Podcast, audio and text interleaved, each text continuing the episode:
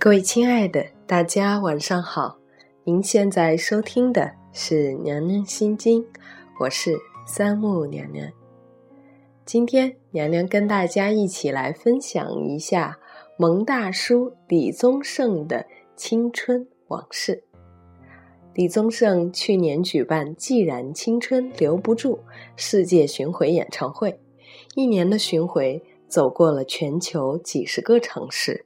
在歌迷的千呼万唤中，决定返场，将在二零一五年一月十七日在北京首体体育馆举行“季谱之夜”李宗盛二零一五既然青春留不住，还是做个大叔好限定版北京演唱会。李宗盛有很深的北京情结，去年巡演的内地首站定为北京。而马年巡回的压轴场也选择在北京。在演唱会上，李宗盛的经典之作如《生命中的精灵》《漂洋过海来看你》《问》《鬼迷心窍》《伤心地铁》《领悟》《梦醒时分》等一系列情歌代表作都将唱响。在《既然青春留不住》巡演上没有唱到的经典作品，李宗盛将在此次返场中带给现场的所有人。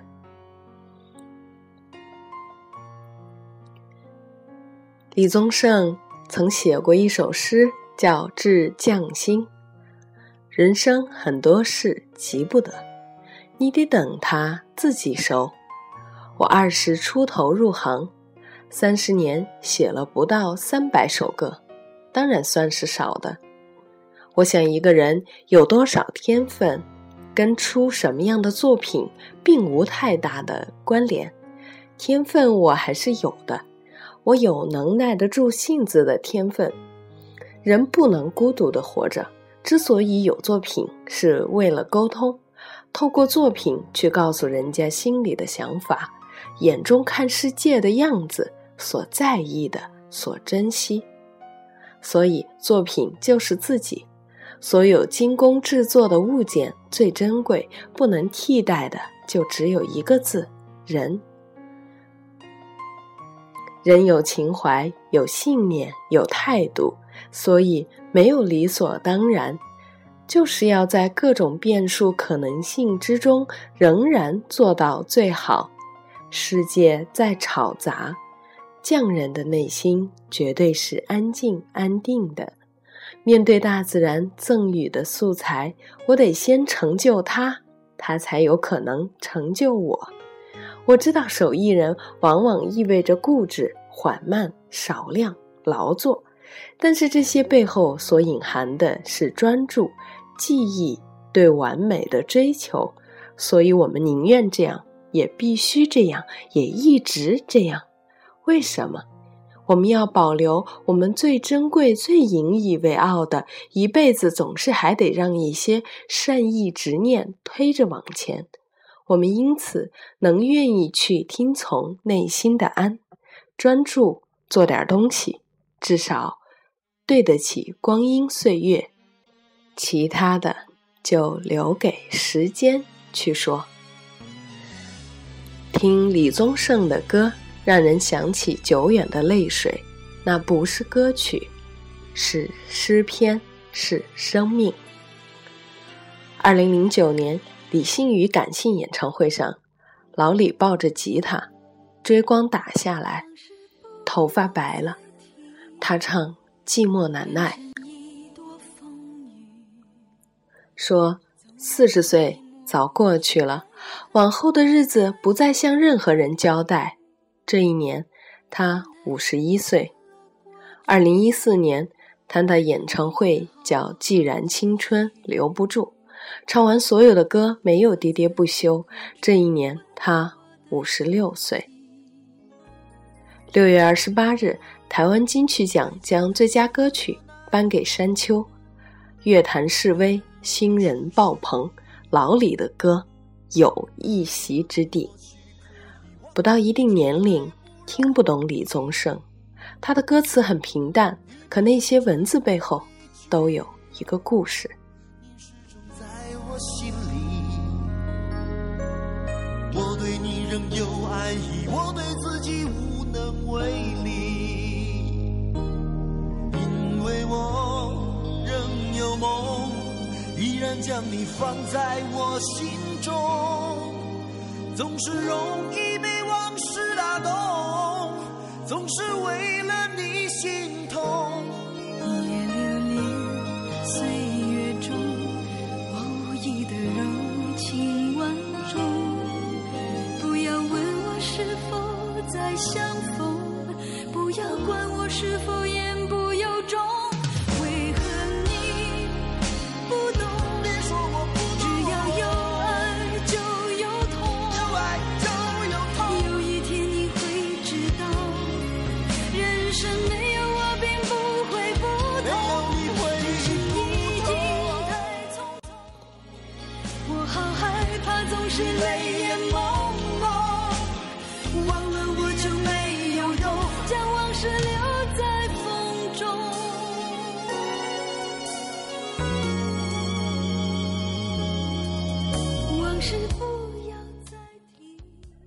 漂洋过海来看你，是他写于当年滚石唱片附近的一家牛肉面店。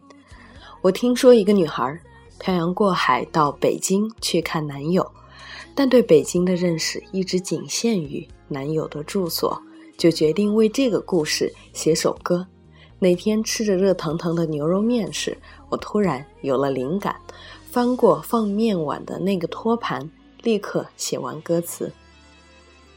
鬼迷心窍，老李说真的是在坐飞机时被空姐迷住了，她很漂亮，我顿生非分之想，就一直想象如果怎样会怎样。你像个孩子是他一九八五年为了一个女孩第一次到纽约时写的歌，那是他的初恋。许多许多的故事说也说不完，他把自己的歌归为女人三部曲。陈淑桦、林忆莲、莫文蔚是这三个阶段的代表。在那之后，我就没写了，因为我没有再恋爱了。没有再恋爱，是因为两次婚姻都以失败收场。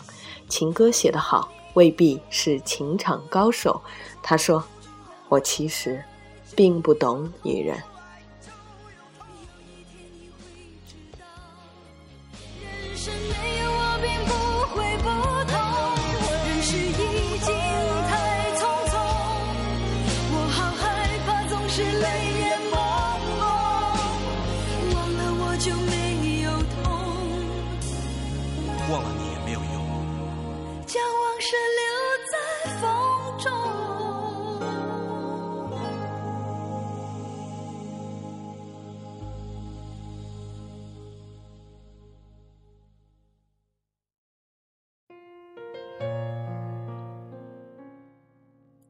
李宗盛的两任妻子都不是传统意义上的美人，这让我对他顿生好感。前妻朱卫英是个才女，至于林忆莲，她和他即使当爱已成往事，却因为是华语乐坛不能忽略的符号，总被一同提及。爱情是最大的生产力。相遇之时，他为她写了《铿锵玫瑰》，玫瑰有刺又温柔，很像他。后来，柴米油盐遭遇高山流水，有了阴天。写这首歌时在温哥华，当时阳光很好，反而令我想起阴天。幸福是不会长久的，所以我平时很少去参加别人的婚宴，总会觉得那种场面很滑稽。当女神变成老婆，对她的了解程度，并不及她怀中的一把吉他。无论当年他和她是多么漂亮的偶遇，多么难堪的结束，在时间面前都不值一提，都会通通变成一种叫做日子的东西。爱和不爱都已经不重要了。快六十岁的他想的是，像情爱的挑逗，命运的左右。不自量力的还手，直至死方休。和平时期，大师渐少，幸亏我们还有台湾。这个略显孤独的岛屿盛产了很多有情怀的创作人，他们底蕴丰厚，通晓世事，老练圆融，却又饱含一颗赤子之心。比如李安，比如李宗盛。中年危机的一大标志是理性与感性的矛盾较量，是平静安稳下的蠢蠢欲动。所以看起来温文尔雅的李安，却拍出了老易对王佳芝猎人和猎物之间的终极占有，压抑却充满诱惑，危险却难以割舍。这巨大的反差来自李安心里的那头猛虎，而同时期的李宗盛似乎也在自我分裂。我把浪漫的和渴望却得不到的，都写进了歌词。真实生活中的自己，却是乏味的。而后来，李安端出了少年派，李宗盛端出了山丘，他们终于平安的度过了各自的中年危机。前者越来越有佛像，越过男女之事，讨论自然和人类性。和人性之间如何战胜自我，而后者像从前一样走在我们的前面，早已学会了向生活妥协。多少次我们无醉不欢，咒骂人生太短，唏嘘相见恨晚。张艾嘉鼓励他：“你的三个妞都大了，不跟你玩了，寂寞的时候怎么办？还是再找个更好的。”他却说：“我已经不想随随便便再谈一场恋爱了。”然后笑得像个孩子。两个老李都是幸运的，他们用作品还手。有一个评论这样说：“他老了，却有一群人陪着一起。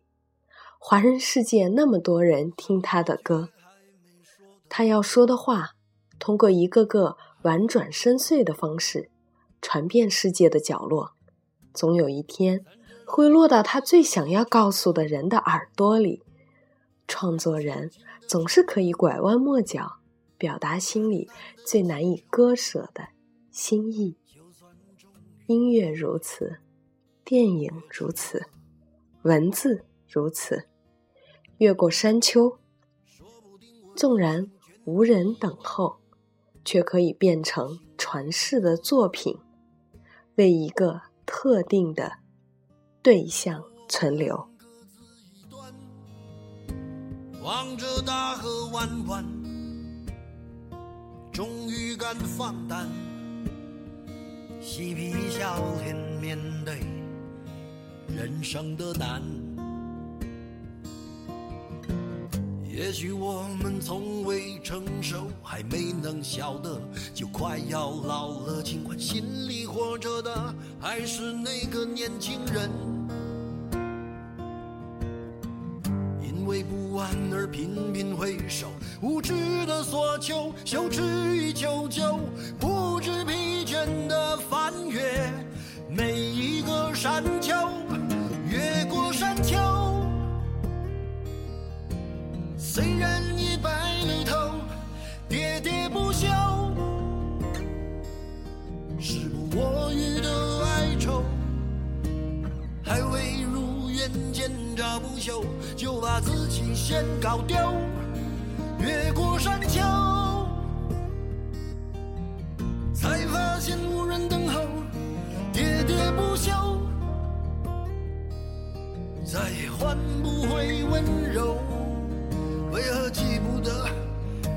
上一次是谁给的拥抱，在什么时候？我没有刻意隐藏，也无意让你感伤。多少次我们无醉不欢，咒骂人生太短。唏嘘相见恨晚，妆哭花了也不管。遗憾我们从未成熟，还没能晓得就已经老了，尽力却仍不明白身边的年轻人。给自己随便找个理由，向心爱的跳动，命运。